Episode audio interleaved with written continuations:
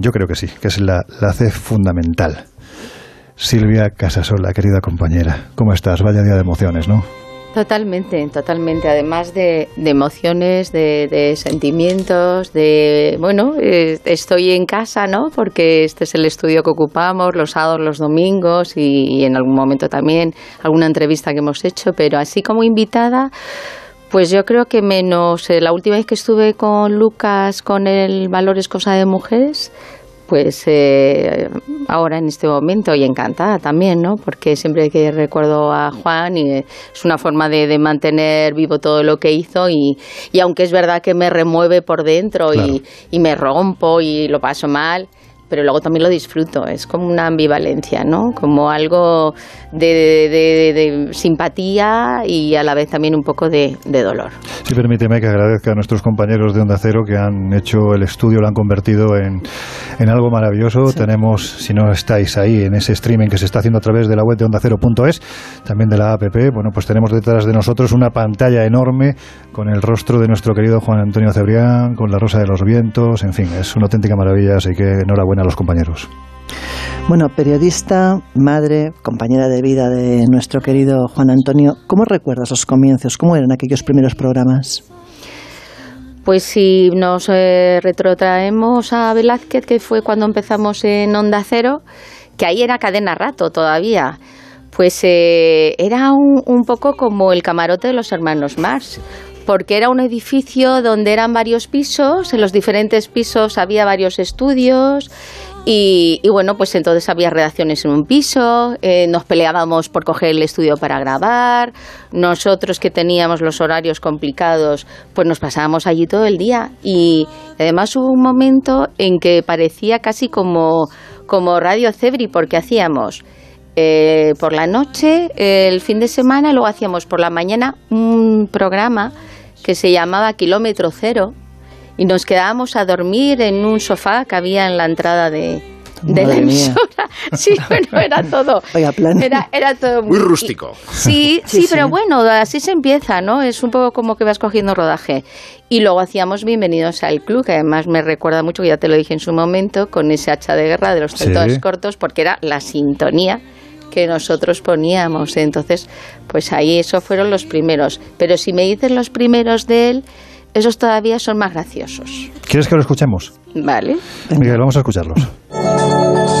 Ahí estaba la gente súper encantadora, súper simpática de máquina neumática. Onda Cero los ha descubierto. Onda Cero los ha traído aquí a este programa Disco Cero Sección. Bienvenidos al club.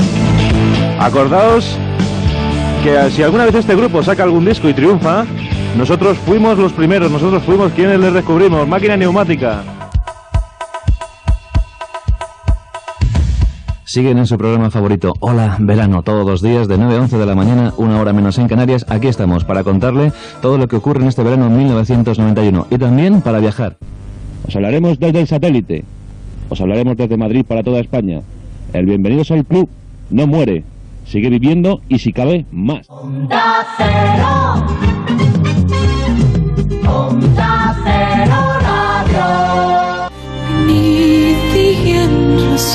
A mí este, este Onda Cero Radio así tan movido me recuerda un poco como que faltan las mamachichos, ¿no?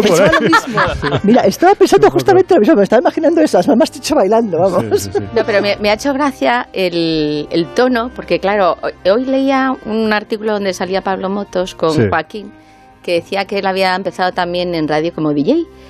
Y, Juan venía de Alcalá de Henares, que había hecho también un programa, había hecho un poco de DJ, y cuando le, le contrataron en Onda Cero le empezó de DJ.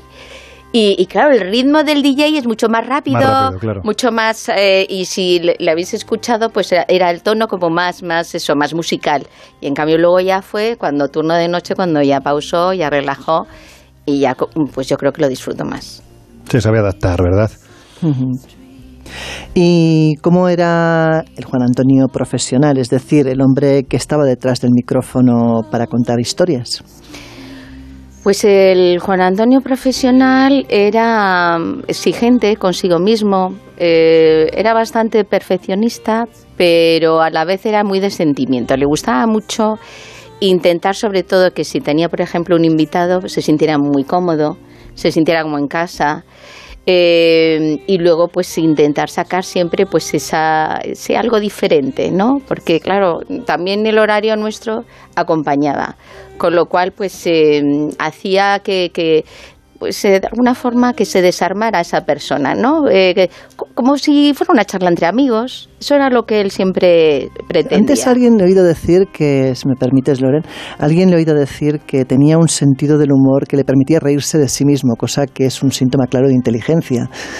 Claro, es que él, eh, por las circunstancias, él se quedó a los 13 años, perdió la visión de un ojo y ahí, pues, si no aprendes un poco eh, a tener un sentido del humor para cuando te empiezan a hacer las bromitas típicas, ¿no? Imagínate en plena adolescencia, pues podría surgir 50.000 cosas, ¿no? Y si encima estás ya un poco compitiendo para ligar con las chicas, pues el otro que a lo mejor se la está, está viendo que tú te la llevas, pues va a atacarte. Entonces él sí, él siempre utilizaba ese sentido del humor un poco para, antes de que tú me digas, me lo digo yo. Y luego tenía un, algo que para mí me resultaba muy, muy especial. Y es que te podía decir lo que te dijera, aunque en un momento dado a ti te pudiera, te lo dice otra persona y te resulta algo ofensivo, él te lo decía de tal manera que es que no, no, no te sentaba mal, es que incluso hasta te reías. O sea que para mí eso es un don. Sí, sí. A mí hay una, un estudio, mira que este es bonito, ¿eh? porque el estudio de Onda Cero aquí en San Sebastián de los Reyes es una auténtica maravilla, pero a mí hay un estudio que le tengo un recuerdo, no sé si porque fue el primer estudio en el que yo estuve con vosotros, el de Pintor Rosales, pero era un lugar como, como muy evocador en el que, bueno, nos has contado alguna anécdota de, de los comienzos, ¿no? Pero estoy seguro que aquí tuvieron, en este lugar en concreto, tuvieron que pasar una cantidad de cosas tremendas, ¿no? Pues sí, mira, además, eh, tú comentabas, era un edificio magnífico, pero claro, eran los bajos, Claro. eran los sótanos. Entonces, mm, algo que no sé si decirlo, pero es que también es importante. Como eran las bajadas de los... de- ya, estoy empezando a... las bajadas de la el- el fontanería, de todo, ¿no? claro, Claro. De, de- pues había un olor a veces, de vez en cuando, un poquito especial. Entonces, había que perfumar. Y yo creo que el humo también venía bien en ese aspecto. Pues seguro que sí. Pero luego, por ejemplo, eh, los compañeros de informativos tenían justo la redacción eh, en la planta de arriba que pegaba a los, a los estudios, ¿no? Tanto de directo como de, de grabación. Y en alguna que otra ocasión, que siempre ocurre, pues en el último momento, cuando tienes que imprimir, pues o no sale, o, una noticia de última hora, y había como una especie de, de hueco y entonces en alguna cosa se tiraban desde la planta al hueco ¿Qué para llegar, sí, sí, porque si no, si no, no llegaban a cuando... A- balconing en toda regla, vamos, o sea, Totalmente, sí, cuando sí. llegan los ¿Eh? pitos y entonces, pues bueno, ve, nadie se lesionó, se lesionó, no sé no- nada, pero realmente sí, en un par de ocasiones ocurrió. Entonces, eso, no sé, claro, también estábamos más jóvenes, que antes recordaba a Jesús que ya, claro, han pasado los años. Fíjate, nosotros en La Rosa estamos haciendo 25 años 25 ya, años. pero pero bueno, la verdad es que eh, estaban atléticos y sí, llegaron, llegaron a tiempo. La Rosa de los Vientos, un programa ya, bueno, pues parte de la leyenda de la radio en España, 25 años como dices, pero así empezaba. Bueno, pues aquí está la Rosa de los Vientos, desplegando sus pétalos con total intensidad, con todo esplendor, hasta las 4 de la madrugada, 3 en Canarias. Sergio Monforte en el control de sonido, Silvia Casasola en la coordinación, en nuestra producción y redacción, Macarena Yagüe y Martín Espósito, y este que os acompaña, como siempre, encantado y feliz como una lombriz, vuestro amigo y compañero Juan Antonio Cebrián.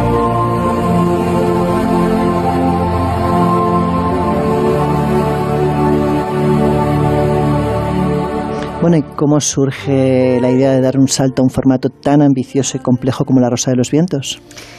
Pues eh, fueron un poco los, los jefes los que nos propusieron hacer el cambio.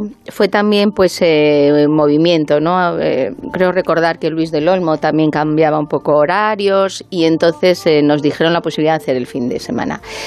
Pero claro, eh, quería que fuera el sábado por la tarde y el domingo por, por la mañana porque era como que el sábado por la mañana lo dejaban todavía un poco como para recordar lo que había surgido a lo largo de, de todas las, las mañanas, ¿no? Y por eso surgió de primeras la, la red y, La Rosa de los Vientos, que era el formato de, domingo. Que yo creo que fuimos uno de los primeros programas que, que hacíamos así, eh, pues todo tipo de, de información de Internet, de, de, las, pues de las aplicaciones, de todos los links. Entonces, claro, como también tampoco había la explosión que hay ahora, pues eh, yo recuerdo que lo que hacíamos pues eh, muchas veces era mm, tocar los temas que a nosotros nos apetecían y luego dábamos información para que la gente lo buscara en, en internet. Pero claro, no es como ahora que los youtubers, eh, pues eso, Instagram, tú imagínate, eso hubiese sido ya, vamos, el, el otro día me comentaba una compañera, dice, sí, como ocurre hoy, ¿no? Dice, madre mía, si Juan Antonio hubiese retransmitido en streaming los programas que hacía, dice, si hubiese llegado una cantidad de audiencia, seguro. dice, de ver cómo lo hacía, dice, hubiesen alucinado. Hubieran alucinado, efectivamente, porque la, radio en aquel entonces lo hablaba precisamente con Salas, al que tendremos en la, en la, tercera hora de este, de este especial programa, pero tenía ese punto romántico, pero evidentemente es que hoy puedes escuchar en directo la radio de San Bernardino en California. y eso entonces era imposible. De hecho, aquel equipo inicial, fíjate, de la Rosa de los Vientos, estaba formado por una persona a la que nosotros tuvimos la oportunidad de conocer en esa red de, radios piratas en las que los que queríamos bregarnos en esto del periodismo radiofónico tenías que hacer sí o sí. Veníamos de, de Radio Enlace, creo que era, íbamos a Onda Verde, radios de esas llamadas alegales, en las que tenías que pagar una cantidad de dinero al mes para poder subsistir, en las que te invitaban a limpiar cada fin de semana, en fin, pues lo que te curte, ¿no? Y ahí conocí a, Víctor Serrano, ¿no? Que, fue uno de los miembros iniciales del equipo de, turno de noche, también de la Rosa de los Vientos, ¿no? El célebre Sombrita, ese que decía, hola, avistamientos por el norte y por el sur. Pero en fin, que aquel equipo también está formado. Que le mandamos un saludo Claro que sí, un abrazo enorme a, nuestro querido Víctor. Estaba formado por la gran Silvia Casasola, por Marte Tejeda y junto a ellos, lógicamente, dirigiendo la batuta con maestría, Juan Antonio Cebrián. Me gustaría, antes de llegar al